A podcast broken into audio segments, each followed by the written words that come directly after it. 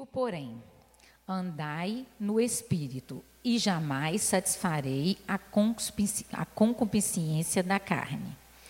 Porque a carne milita contra o espírito, e o espírito contra a carne, porque são opostos entre si, para que não façais o que porventura seja do vosso querer. Mas, se sois guiados pelo Espírito, não estais sob a lei. Ora, as obras da carne são conhecidas e são a prostituição, impureza, lascívia, idolatria, feitiçarias, inimizades, porfias, ciúmes, iras, discórdias, dissensões, facções, invejas, bebedices, glutonarias e coisas semelhantes a estas, a respeito das quais vos declaro, como já outrora vos preveni, que não herdarão o reino de Deus o que tais coisas praticam. Mas o fruto do Espírito é amor, alegria, paz, longanimidade, benignidade, bondade, fidelidade, mansidão, domínio próprio. Contra estas coisas não há lei. E os que são de Cristo Jesus crucificaram a carne com as suas paixões e concupiscências. Se vivemos no Espírito, andemos também no Espírito. Não nos deixemos possuir de vanglória, provocando uns aos outros, tendo inveja um dos outros. Amém? Paulo, ele escreveu essa carta é, para os Gálatas, né, para a região da Galácia, das, da, das Galá, da Galácia é, e a intenção dele com essa carta, na verdade, era corrigir os desvios doutrinários daquela igreja.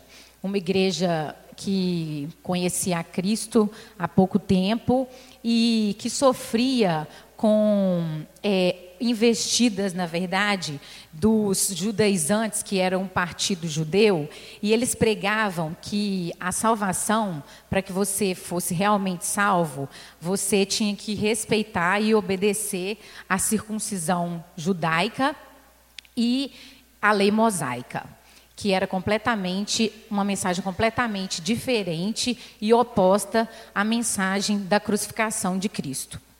É, e a ênfase que Paulo dava nessa carta é, aos Gálatas era a seguinte: a sua salvação, é, ela não vem por você obedecer às leis e você cumprir a circuncisão. A sua salvação, a minha salvação e a salvação de todos os meus irmãos aqui, ela vem pela graça de Deus. Apenas por isso. Nada que a gente faça vai fazer com que a gente seja salvo, se a graça de Deus não nos alcançar. Além disso, Paulo queria dizer que você precisava somente e suficiente ter fé em Jesus. E ele queria também traçar um, um, pouco de instrução de como deveria ser a sua vida cristã. Porque é, os Gálatas eles não entendiam bem, porque era tudo muito novidade. Então eles ficavam meio perdidos no meio dessa poeira toda.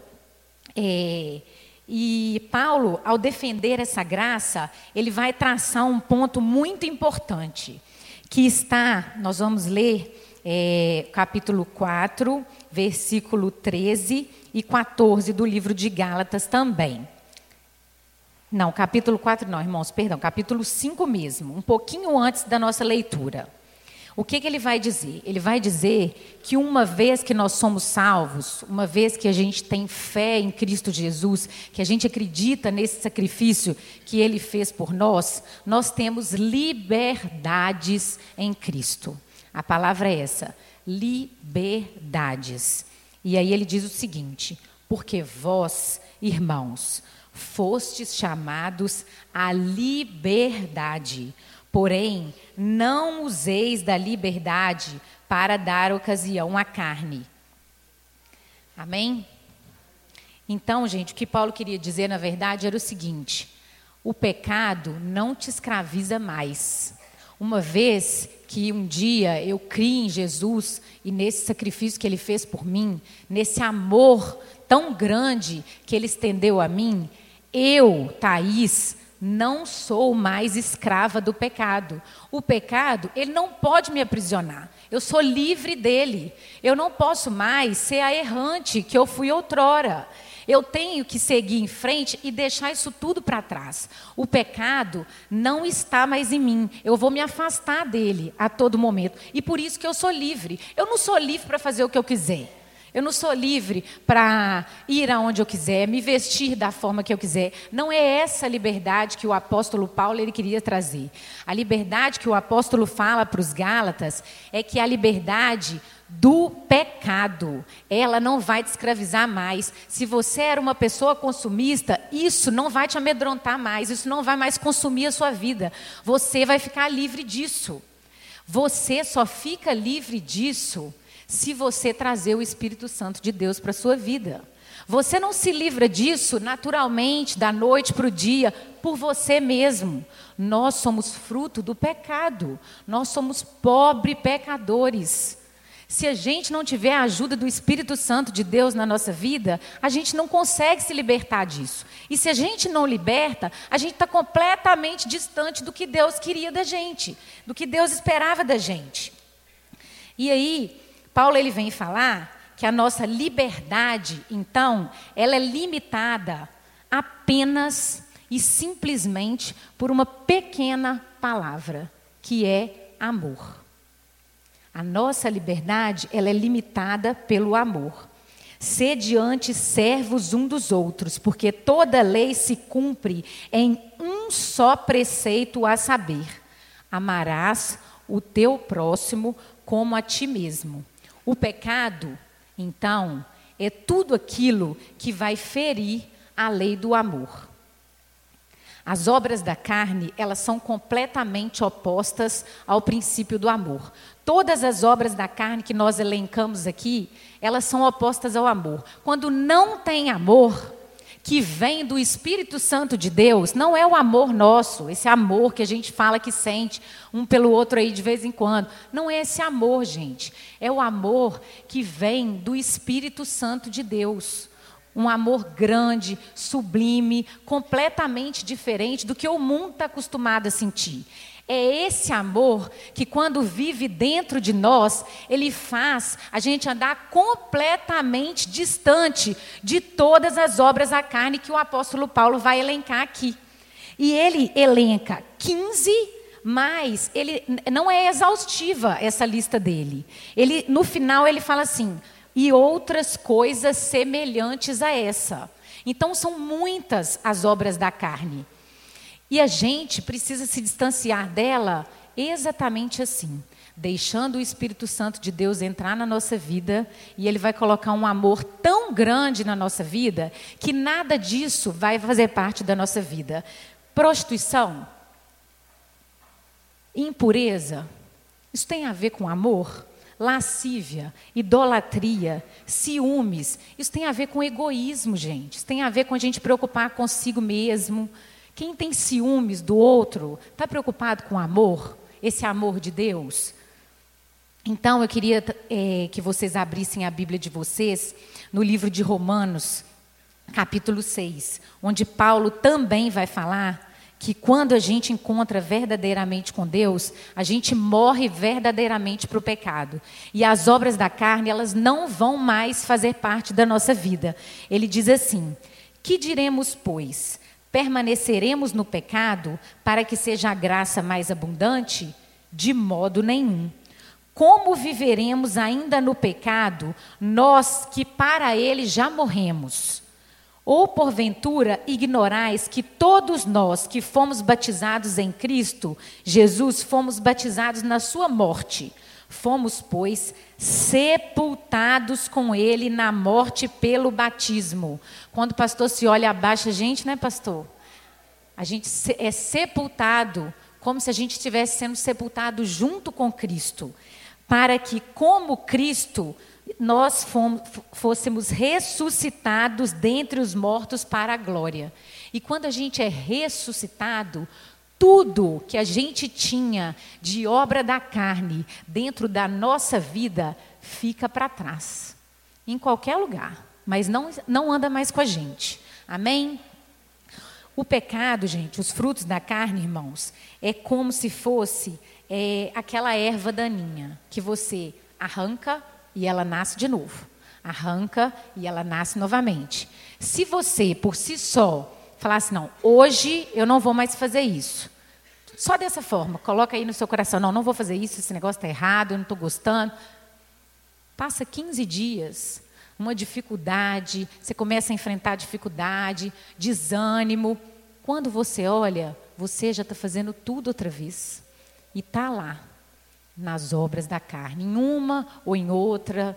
Tem hora que a gente fala assim: ah, não, isso aqui, pelo amor de Deus, nós, isso é muito terrível. Ah, mas já isso aqui, falar mal do irmão, criticar, não estender a nossa mão, vir à igreja, sentar aqui no banco, receber aquilo tudo de bom, mas não dividir com ninguém. Porque isso tudo, querendo ou não, distancia a gente do amor de Deus e faz com que a gente viva no pecado. E muitas vezes a gente acha que isso é coisa pouca. A gente fica regularizando o que é um pecado maior. Isso não existe, irmãos. E aí é como aquela erva daninha: morre, aparece, morre, aparece. E a gente fica aquele crente inconstante, que aos olhos do mundo nem é cristão. E aí a gente escandaliza ainda o evangelho de Deus. É como também se fosse um lote vago. Do lado do meu prédio tem um lote vago. As pessoas jogam lixo. Meu vizinho jogava da janela dele a sacola de lixo da cozinha dele lá, do nosso lado. Aquilo começou a dar rato, e aí o pessoal do prédio começou a ver, e aí tiveram que chegar para ele e falar assim: Ó, oh, Fulano, você não pode jogar o lixo, seu lixo no lote vago. Tem o lixo lá na frente do prédio para você colocar o lugar direitinho, o lixeiro vai passar para um adulto, irmãos. Os cachorros fazem suas necessidades lá, as pessoas não pegam, porque ah, é lote vago, isso aqui está abandonado, não tem problema. As pessoas jogam entulho de obra lá. E é assim que o nosso coração fica quando a gente não tem o Espírito Santo de Deus morando. É como se fosse um lote vago. Todo mundo coloca tudo. A força da natureza vem e derruba aquilo tudo como se fosse aquela árvore que você quer arrancar, você corta ela lá no toco, corta o toco, corta o toco, e aí ela vem de novo, cresce, as raízes vêm, destroem a calçada. Lá no Parque Panema, a gente costuma a correr lá no Parque Panema, e tem aquelas árvores grandes próximas à calçada, e é todo irregular. Né, aquele, aquele piso da corrida. E não, não adianta refazer. As raízes, elas entram por baixo da calçada e levantam, estufam aquilo tudo. A força da natureza. Nós somos fruto do pecado. Qual que é a força da natureza da gente? De fazer com que a gente continue cometendo essas obras da carne. E aí, o que que faz com que a gente cesse isso? São os frutos, o fruto do Espírito que vem na nossa vida através do Espírito Santo.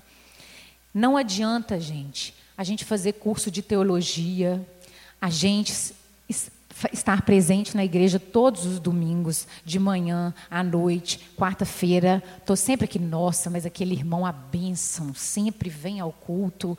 No, a Thaís, é, tudo, que, tudo que chama para fazer, ela está lá trabalhando, está fazendo. E quem disse que lá dentro a sua comunhão com Deus é zero? Não adianta. Não adianta você trabalhar para Deus na igreja, não adianta você estudar, não adianta você decorar versículo, você vir, vir aqui à frente, decorar um sermão, passar uma mensagem para os seus irmãos, se o Espírito Santo de Deus não mora dentro do seu coração. A pergunta mais importante da nossa vida não é quando eu vou casar, é, ai meu Deus, será que eu vou arrumar um namorado? Será que um dia eu vou casar? Que curso que eu vou fazer? O que, que eu vou fazer para eu ganhar mais dinheiro? Quando que eu vou ser, é, é, eles vão me promover no meu trabalho? Não tem nada disso, irmãos. Para um servo de Deus, a pergunta mais importante da nossa vida é exatamente essa. Você tem o o Espírito Santo de Deus morando dentro do seu coração. E esse Espírito Santo de Deus, ele faz brotar o fruto que Paulo falou aqui. Olha para a pessoa que está do seu lado, faz essa pergunta para ela. Você tem o fruto de Deus dentro do seu coração? É o fruto todo. Não é, ah, eu tenho esse pedacinho aqui, ah, eu tenho esse pedacinho aqui. Não é isso não, irmãos. O fruto, ele é um só. Você pode afirmar de forma convicta isso. Porque o fruto, ele só vai se desenvolver o dia que o Espírito Santo de Deus ele morar na sua vida. E Paulo diz que o fruto é um e nove são os atributos do fruto. E é engraçado que muitas vezes a gente fala assim: "Ah, amor eu tenho". Mas que amor, mas que amor é esse que você tem? Porque o amor que Paulo vai falar é a essência do caráter de Deus. Romanos 5, 5 diz assim: Deus derramou o seu amor em nós através do Espírito Santo. O Espírito Santo de Deus é o próprio amor de Deus, a causa da gente não ser consumido pelo mal. Então, não existe um cristão que não tem o Espírito Santo de Deus morando dentro dele. Como que ele vai ser um cristão se ele não tem isso aqui? É impossível de viver essa caminhada cristã. É, tem alguns doutrinadores, alguns estudiosos da palavra de Deus, que eles defendem a ideia de que o fruto do Espírito é o amor. E os demais que vêm em seguida que é a mansidão, o domínio próprio, a alegria, a paz, a bondade, a fidelidade, eles são é, atributos do amor. Porque não tem como você exercer nenhum deles se você não tiver o amor. E esse amor aí, esse amor que eu chamo de amor diferenciado. Não é um amor. Eu, eu, a minha classe de jovens lá da EBD, de vez em quando a gente escuta assim: ah, eu estou apaixonada. Nó, borboletas, estou sentindo borboletas no estômago. Nó, dessa vez, não é esse amor, gente. Não é esse amor. O amor que Paulo diz é o alto sacrifício e a autodoação em favor do outro. Auto sacrifício é você se sacrificar em favor do outro. Você já se sacrificou em favor de alguém? Sacrificar mesmo, irmãos, de sacrifício, de você tirar de você para fazer para o outro, de você parar de se preocupar com o que você tem que fazer, com o seu tempo, com a sua vida, com o seu dinheiro, para poder trabalhar para o seu próximo. E é esse amor também, não só para o seu próximo, mas também para Deus. João 13,35, ele nos diz o seguinte: Jesus nos reconhecerá como discípulos pelo amor. Você só será reconhecido como um discípulo de Deus se em seu coração o Espírito Santo morar e te dar amor. Esse amor aqui, de alto sacrifício. Não adianta você trabalhar horrores na igreja. Não adianta você fazer tudo na obra de Deus. Se você não tiver amor, Jesus não te levanta como um discípulo. Você não vai ser reconhecido. Você só será reconhecido com amor. E aí sim, Todos saberão que são os meus discípulos. Amém, irmãos? E esse amor também é um amor que deve ser estendido a Deus e à sua obra. Você se sacrificar, entregar a sua vida para a obra de Deus. E aí é o amor de Deus também em ação, pela vida do irmão que não conhece a Deus, pela vida do irmão que muitas vezes está lá desanimado, pela vida da sua igreja local, das suas igrejas irmãs. É muita coisa. Isso só tem como acontecer se o Espírito Santo morar realmente em nós. A gente, a gente é muito limitado para que isso aconteça nas nossas vidas sem o Espírito. Esse amor de Deus, desse fruto do Espírito que Paulo diz, é você pensar em Deus e o seu reino, e isso ferir a sua própria carne, como Jesus sangrou. É você se realmente se sacrificar. Eu canto uma, uma canção para o meu filho que a gente canta para as nossas crianças do pólen, que fala exatamente desse amor. Quem souber me ajuda a cantar. Ele diz assim: esse amor grande, tão grande. Ninguém sabe, gente.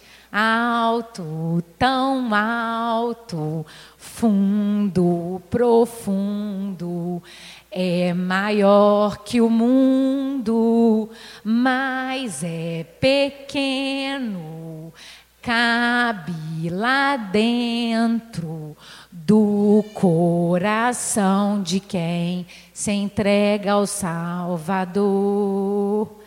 Esse é o amor de Deus. Você nunca vai conseguir mensurar o tamanho do amor desse Deus que entregou o único filho dele para morrer no seu e no meu lugar para pagar os nossos pecados, nos dar acesso à vida eterna. Nós que somos errantes, frutos do pecado e muitas vezes não merecemos nem a pontinha desse amor, que é grande e só vem ser pequeno para caber aqui dentro do nosso coração por causa de uma pessoa que se chama Espírito Santo de Jesus Cristo. Ele, de grande, grande, vai se fazer pequena aqui dentro, para que, que aqui dentro eu consiga irradiar Ele aonde quer que eu vá. Para que eu me importe com o meu irmão, para que ele, a vida dele, seja muito mais importante do que a minha, para que a obra de Deus seja tudo que eu preciso fazer na minha vida, muito mais importante do que o meu trabalho, do que sustentar minha família, sustentar minha casa, do que me formar, que ser alguém para que a obra de Deus ela esteja lá na frente, porque o amor por Deus é o que tem que vir em primeiro lugar. Já diz lá em Apocalipse o que Deus acha disso. Então, gente, irmãos, não, a gente não pode se esquecer. Nós vamos trabalhar todos todas as ramificações desse fruto nesse mês, começando por mim com o amor. São nove. Não tem como a gente falar assim.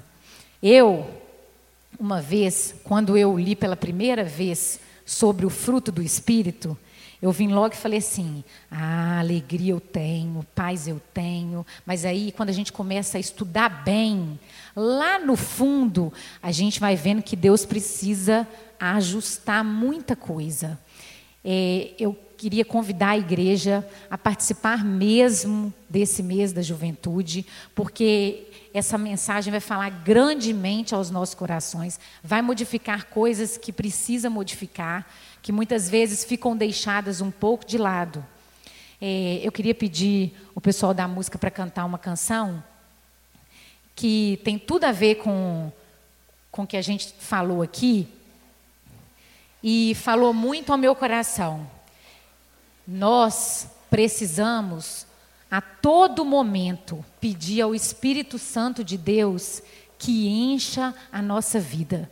Nós só vamos conseguir exercer tudo que Deus espera da gente se esse Espírito de Jesus ele morar em nós se a nossa casa tiver lugar para ele entrar, para ele fazer morada. E aí a gente vai ver que a gente vai conseguir realmente viver o que Jesus esperava que a gente vivesse. Vai conseguir ser o que Jesus espera que a gente seja. Fazer realmente a diferença. Ser realmente a luz do mundo. Ser realmente o sal da terra.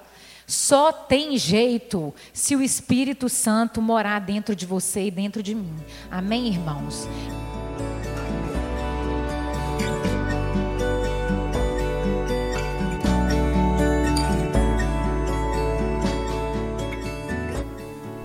A Igreja Batista do Bom Retiro tem plena convicção de que a palavra de Deus é poder para salvar e transformar vidas. Nosso desejo é que essa mensagem tenha alcançado seu coração. Para saber mais sobre quem somos e em quem acreditamos, acesse ibbrpatinga.com.br.